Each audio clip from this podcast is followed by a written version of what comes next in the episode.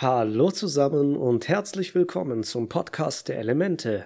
Heute dreht sich alles um die zehnte Folge des ersten Buches, die für mich irgendwie immer die uninteressanteste Folge war, wenn ich die Serie zum x-ten Mal wieder angesehen habe. Aber sehen wir mal, wie es mir damit geht, wenn ich die Episode jetzt mal ganz genau unter die Lupe nehme. Die Folge heißt Jet der Rebell.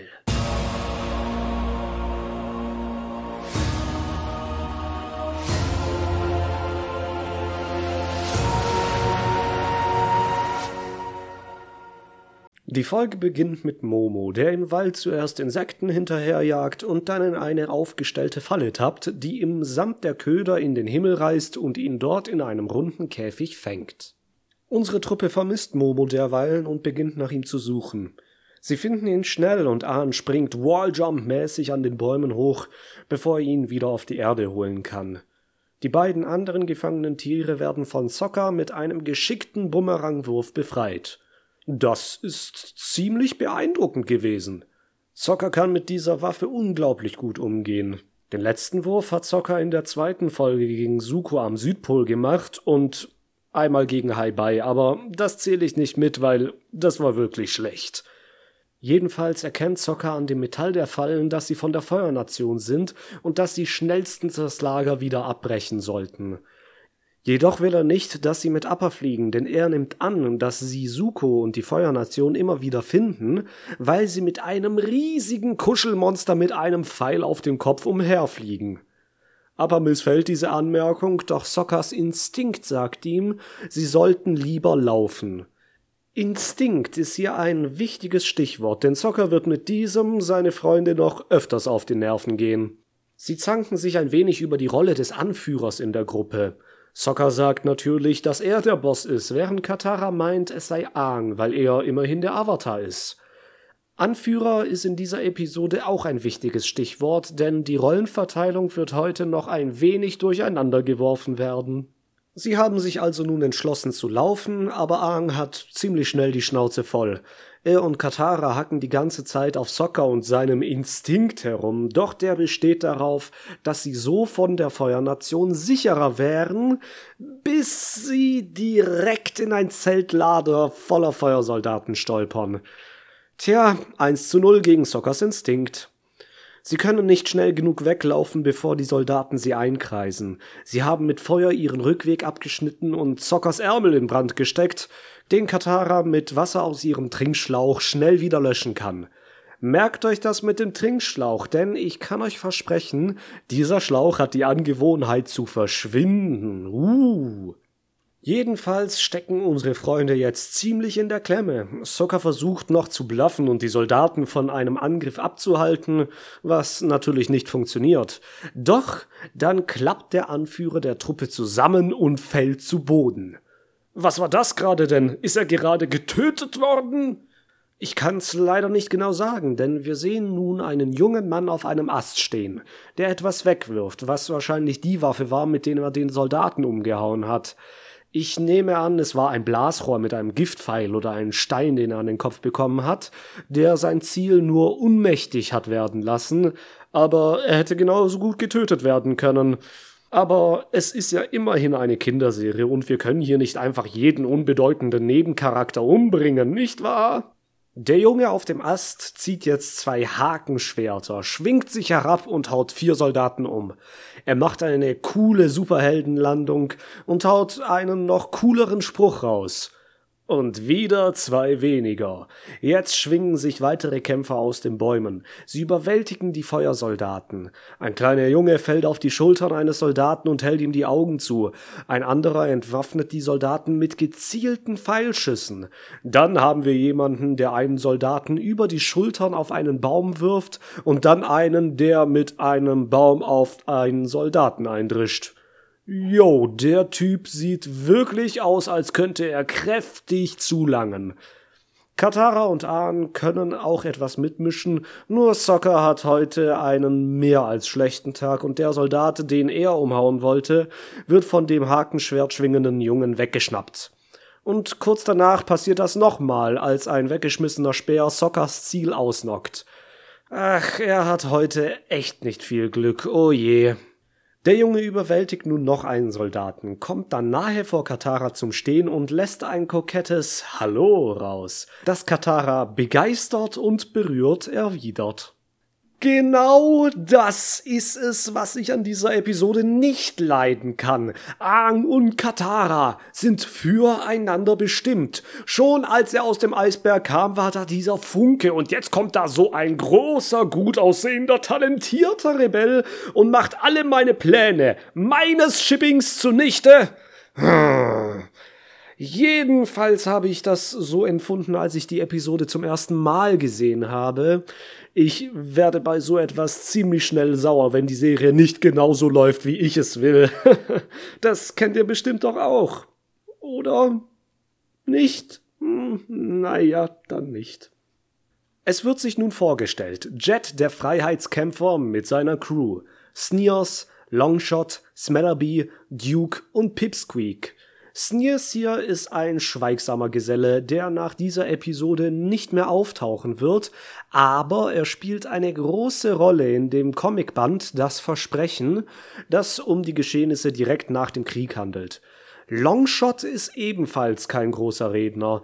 Seine Waffe ist Pfeil und Bogen, mit denen er außerordentlich gut umgehen kann. Smellerby ist ein flinkes Mädchen, das auf den ersten Blick gar nicht wie ein Mädchen aussieht, was später jemanden noch in ein Fettnäpfchen treten lässt. Duke ist der jüngste der Truppe und Pipsqueak ist groß, breit mit tiefer Stimme. Aang findet seinen Namen lustig, hat aber wohl gedacht, dass der kleine Pipsqueak sei, bleibt aber dabei, als der Große sich bedrohlich über ihm beugt und plötzlich fangen sie alle an zu lachen und Pipsqueak haut an um. Ach, gut, dass er Humor hat, denn er ist wirklich riesig. Die Freiheitskämpfer durchsuchen jetzt das Lager und nehmen mit, was sie gebrauchen können. Katara geht nochmal auf Jet zu und bedankt sich für die Rettung. Er dankt zurück, denn durch deren Ablenkung gaben sie den Rebellen eine gute Gelegenheit zum Angriff. Sie kommen wieder auf Sockers Instinkt zurück, den Jet als Wahnsinn bezeichnet. Duke findet dann ein Fass voll mit Sprenggummi, was so etwas wie Sprengstoff ist, den sie genau wie eine Kiste Gummibonbons mitnehmen. Jet lädt sie dann noch zu seinem Versteck ein, was Katara unbedingt sehen will. Oh, schon wieder. Katara, hör auf damit. Und Jet, hör auf so zu lächeln. Da werde ich ja noch verrückt, verdammt nochmal. Jet bringt sie jedenfalls in sein Versteck, das aus mehreren Bäumhäusern mit Brücken und Seilbahnen dazwischen besteht. Durch Seile werden sie nach oben gebracht, wobei Soccer unvorbereitet in die Baumkrone verschwindet. Aang kann einfach so mit seinen luftbändigeren Fertigkeiten nach oben springen und Katara wird von Jet an sich herangezogen und beide fahren mit rosarotem Liebesfilter nach oben. Ah, Moment mal. Erinnert ihr euch noch an den Wasserschlauch, von dem ich vorhin gesprochen habe? Nun, dieser Schlauch ist hier gerade noch zu sehen und dann, als sie nach oben gezogen werden, auf einmal nicht mehr. Er wird jetzt eine ganze Weile lang wegbleiben, aber keine Sorge, er kommt auch wieder zurück. aber dieser Liebesfilter ist noch unerträglicher als alles andere zuvor. Ah! Oben angekommen schmiert Smellerby Jet jetzt noch Honig ums Maul, als er sagt, wie gut sie die Feuersoldaten aufgemischt haben. Warum das denn jetzt auf einmal? Komm schon, Smellerby, sag mir, wie toll wir die Feuerbändiger in die Flucht geschlagen haben. Na, sind wir nicht klasse? Ha, ha, ha, ha, ha. Ah. Ihr habt sicherlich schon gemerkt, dass ich Jet nicht wirklich ausstehen kann. Ich weiß nicht genau, woher das kommt, aber es trägt viel dazu bei, dass mir speziell diese Episode nicht so gut gefällt. Außerdem werden wir im Verlauf der Folge noch sehen, warum meine anfänglichen Abneigungen gegen Jet vielleicht doch berechtigt waren. Hm? Jet erzählt jetzt, dass viele der Freiheitskämpfer, auch er selbst, ihre Familie an die Feuernation verloren haben. Katara kann hier auch wieder mitfühlen, ähnlich wie bei Haru. Verstorbene Eltern sind im Krieg leider nichts Ungewöhnliches und werden daher im Verlauf der Serie weiterhin ein guter Punkt zum Anknüpfen für Kataras Empathie sein. Am Abend feiern sie ihren Sieg. Jet hält eine anheizende Rede, für den ihn alle im Lager feiern. Nur Sokka ist immer noch angefressen. Etwas sehr Interessantes passiert hier, als Jet sagt, dass die Feuernation vielleicht damit recht hat, dass die Freiheitskämpfer nichts als nur ein paar Kids in Bäumen sind. Die Menge buht hier, was er auch beabsichtigt hat, um ein wenig Spannung aufzubauen, sarkastisch zu sein und die Leute im Lager mit der Rede mitzunehmen. Dann, als er sagt, dass die Feuerbändiger sich irren, sieht man statt einem zu erwartenden Lachen, um den Witz abzurunden, einen bösen Blick und das Wild bekommt einen deutlichen Rotstich, was üble Absichten erahnen lässt und sich nicht mit der Ausgelassenheit im Lager deckt. Hier könnte man schon merken, dass hinter Jet mehr steckt als nur ein Freiheitskämpfer und Anführer verwaister Kriegsopfer. Da ist sehr viel Hass auf die Feuernation, der sich später noch auf eine sehr üble Art zeigen wird. Katara gratuliert Jet nun zu seiner Rede und er bittet sie um Hilfe bei einer Sache. Auch Sokka wird überredet, bei einer wichtigen Mission mitzumachen, und am nächsten Morgen sind sie in den Bäumen und überwachen einen Wegabschnitt durch den Wald. Sokka steckt sein Messer in den Stamm, um besser lauschen zu können, und er hört einen Menschen kommen. Es ist ein alter Mann in roten Roben, also Feuernation, und Sokka will Entwarnung geben, aber Jet und die beiden anderen springen herab und beginnen ihn zu bedrohen. Sie werfen ihn zu Boden und der Mann fleht um Gnade, während Jet ihn fragt, ob es ihm und der Feuernation Spaß macht, Leute zu töten und Familien zu zerstören. Hier nochmal das gleiche, was man in der Rede vom Abend zuvor sehen konnte. Nur dieses Mal ist seine Wut auf die Feuernation nicht nur angedeutet, sondern er lässt ihr freien Lauf. Sokka ist schockiert und als Jet den Mann treten will, hält er ihm auf. Jet ist außer sich, was er sich denn erlauben würde und dass diese Leute seine Mutter getötet hätten und so weiter und so weiter. Aber Sokka weigert sich, bei so etwas mitzumachen. Es wäre nicht richtig. Smellerby und Pipsqueak nehmen dem Mann seine Sachen ab und sie gehen weiter. Sokka verharrt noch kurz vor dem Alten, bevor er ihnen dann folgt. Zurück im Lager treffen sich Aang und Katara wieder mit Sokka und er erzählt, was vorgefallen ist – Katara, immer noch ganz begeistert von Jet, will das nicht glauben. Aang hält es auch für unwahrscheinlich. Katara will zuerst Jets Version der Geschichte hören, und als dieser dann ein Messer vorzeigt, in dessen Griff Gift versteckt war, wird Sokka noch wütender. Jet sagt nämlich, dass der Alte ein Attentäter war und geschickt wurde, um ihn zu töten. Oh, das klingt jetzt hm, nicht ganz so glaubwürdig. Ich meine, das war schon ein sehr, sehr alter Mann. Soccer ist hier zu Recht skeptisch, weil er bei ihm kein Messer gesehen hat und er weiterhin davon überzeugt ist, dass er nur ein Zivilist war. Jet sagt Zocker, er habe ihm das Leben gerettet, jedoch sagt er das mit einer neutralen, emotionslosen Mimik, was sonst nicht so zu seinem Temperament zu passen scheint. Das Messer ist wirklich nicht von dem Alten, sondern von Jet selbst, wie sich später herausstellen wird. Er manipuliert und fälscht, um seine Vorhaben in die Tat umzusetzen, und es ist ihm egal, was er dafür tun muss. Das ist ein sehr, sehr skrupelloses Vorgehen, das so sehr von seinem Hass auf die Feuernation getrieben wird, dass er sogar gezielt seine Beziehungen zu Aang und Katara ausspielt, um zu bekommen, was er will.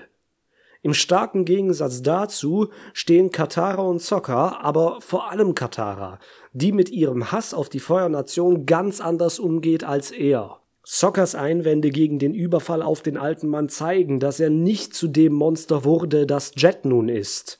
Alles zusammengefasst, ich hab's von Anfang an gewusst, dass Jet nix Gutes heißt. Ha, ich hab euch's doch gesagt. Jet appelliert jetzt nochmal an Katara und Aang. Sie sollen mit Wasserbändigen den Staudamm füllen, damit die Feuersoldaten den Wald nicht abfackeln können. Er sagt, sie können mit dem Wasser das Feuer besser bekämpfen. Wieder ein ziemlich drastischer Push, um die Geschicke genau in die Richtung zu lenken, die er will. Katara und Aang wollen ihm helfen und gehen zu Sokka, der inzwischen packt und verschwinden will. Sie streiten sich und Sokka kommt wieder mit seinem Instinkt. Das hätte er nicht tun sollen, denn Katara hat jetzt auch die Schnauze voll und sie macht nun einen Punkt. Sie nimmt Aang mit und beschließt Jet trotz Sockers Einwände zu helfen. In den frühen Morgenstunden, es ist noch sehr dunkel, merkt Zocker, dass Jet und die anderen Rebellen einen großen Karren mit Fässer aus dem Lager schaffen und zum Staudamm in der Nähe gehen. Der liegt auf der Karte hier und der Wald mit dem Rebellenlager ist direkt nebenan. Zocker belauscht sie und hört, dass sie den Damm sprengen wollen, um das Dorf zu überfluten, sobald Katara und Aang ihn gefüllt haben. Duke sagte, dass dann alle im Dorf sterben würden, doch Jet meint, das sei das Opfer, das sie bringen müssten, um die Feuernation aus dieser Region zu vertreiben. Jetzt sehen wir, was Jet vorhat. Eine ganze Stadt dem Erdboden gleichmachen, um einige Feuersoldaten zu töten.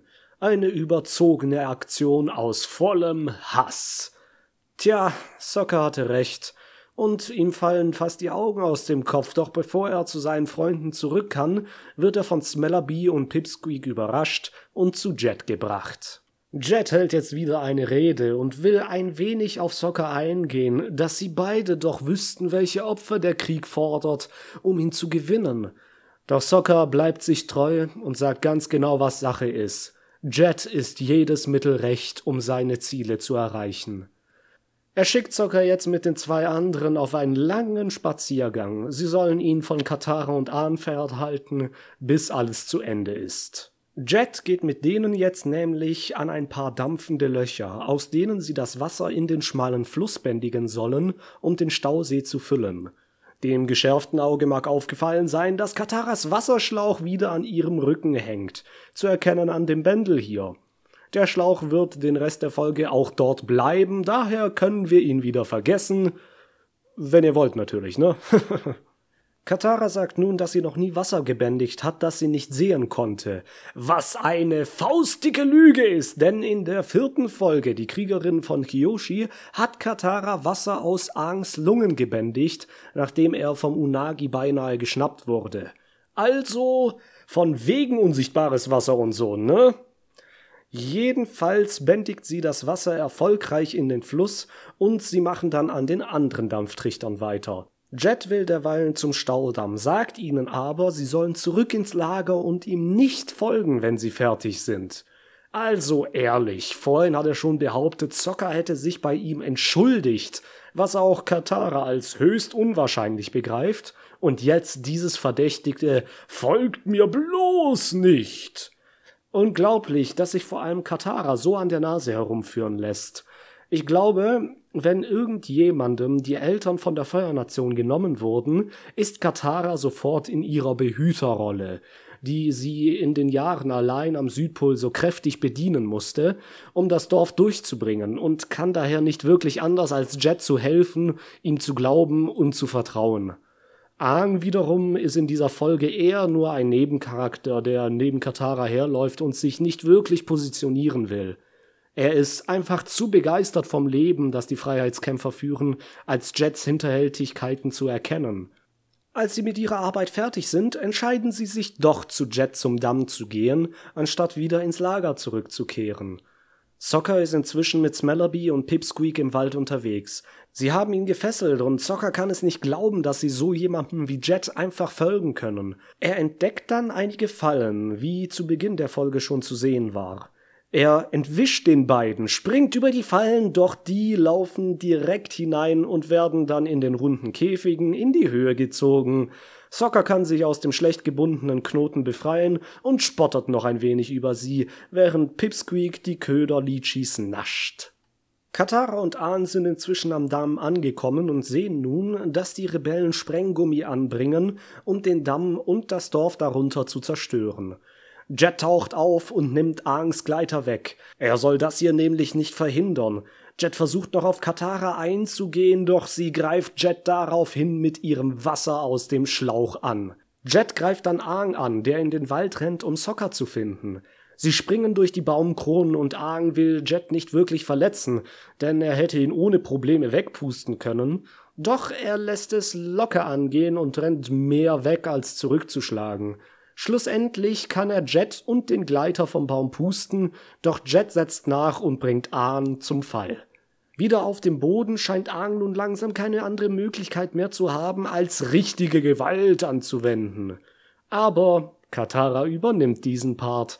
In ihrer Wut und Enttäuschung bewirft sie Jet mit Wasser. Ein Strahl nach dem anderen schlägt ihn zurück und dann friert sie das Wasser mit ihrem Atem ein und der nasse Jet wird an den Baum gefroren. Sie stellt ihn zur Rede. Sie hat ihm vertraut und er hat sie belogen und sie kann es nicht glauben, dass er so krank und seinem Hass ist, um so etwas zu tun. Dann pfeift Jet wie ein Vogel. Das Signal zur Zündung. Aang will mit seinem Gleiter fliegen, doch er ist beschädigt und er kommt nicht von der Stelle. Katara hofft nun, dass Sokka irgendetwas noch in der Hinterhand hat und betet schon fast. Doch es hilft nix. Longshot schießt einen brennenden Pfeil auf den Damm, die Fässer explodieren, das Wasser fließt ins Tal und überflutet das Dorf. Auffällig sind hier die Kohlköpfe. Ob es vielleicht auch unseren Kohlkopfmann erwischt hat? Eine treibende Puppe soll zeigen, dass im Dorf auch Kinder waren. All das zerstört. Jet sagt, das sei ein Sieg gewesen, denn nun seien alle wieder frei von der Feuernation und sicher. Hier könnte die Folge jetzt ziemlich depressiv enden, doch Gott sei Dank taucht Zocker auf Appa auf. Er erzählt, dass er im Dorf war und die Bewohner alle warnen konnte, nachdem der alte Mann von vorhin für ihn gebürgt hat. Alle konnten gerettet werden und es gab keinen einzigen Toten. Und die Puppe kommt auch wieder zu dem kleinen Mädchen zurück. Jet ist jetzt wieder wütend und beschimpft Sokka als Verräter, doch der sagt, Jet wäre der Verräter, nachdem er aufgehört hätte, Unschuldige zu schützen. Jet fleht Katara an, ihm zu helfen, doch sie wendet sich nicht mal um und fliegt mit den anderen weg. Jet bleibt wie das Häufchen Elend, das er ist, zurück am Baum festgefroren, mit seinen Waffen auf dem Boden. Ein Bild der Schwäche und ein bleibender Eindruck, den wir von ihm haben. Zum Ende kommt noch ein kleiner Witz über Sockers Instinkt. Es kann ja nicht sein, dass das hier einfach ausgeht, ohne nochmal über den Instinkt zu sprechen, nicht wahr? Der Instinkt hat ihn nämlich ins Dorf geleitet. Er hat sich in der Flugrichtung aber geirrt und dreht bei. Jedoch ist niemand vom Instinktthema genervt wie vorhin, nicht mal Socker, sondern sie nehmen es alle mit Humor. Und damit endet diese Folge und nach genauerem Hinsehen ist es leider immer noch nicht meine liebste Episode. Aber man konnte einen guten Blick auf das bekommen, was unsere Freunde im Gegensatz zu Jet ausmacht, nämlich, dass sie sich nicht durch Verluste und Grausamkeiten in Monster verwandeln, sondern ihren Idealen treu geblieben sind. Auch ist Kataras Naivität hier nochmals besonders zum Vorschein gekommen, was zwar nichts Schlimmes ist, weil sie so gutmütig und herzlich ist, aber hier hat sie sich durch ihr voreiliges Vertrauen sehr verletzen lassen. Auch weil sie einen Schwarm auf Jet hatte, doch Gott sei Dank ist das jetzt vorbei! Katara Herzarm forever! Entschuldigung, ich bin da ein wenig komisch. Manchmal. Jedenfalls bedanke ich mich fürs Zuhören und hoffe, dass ich euch beim nächsten Mal in der nächsten Episode vom Podcast der Elemente wieder dabei haben kann. Bis denne!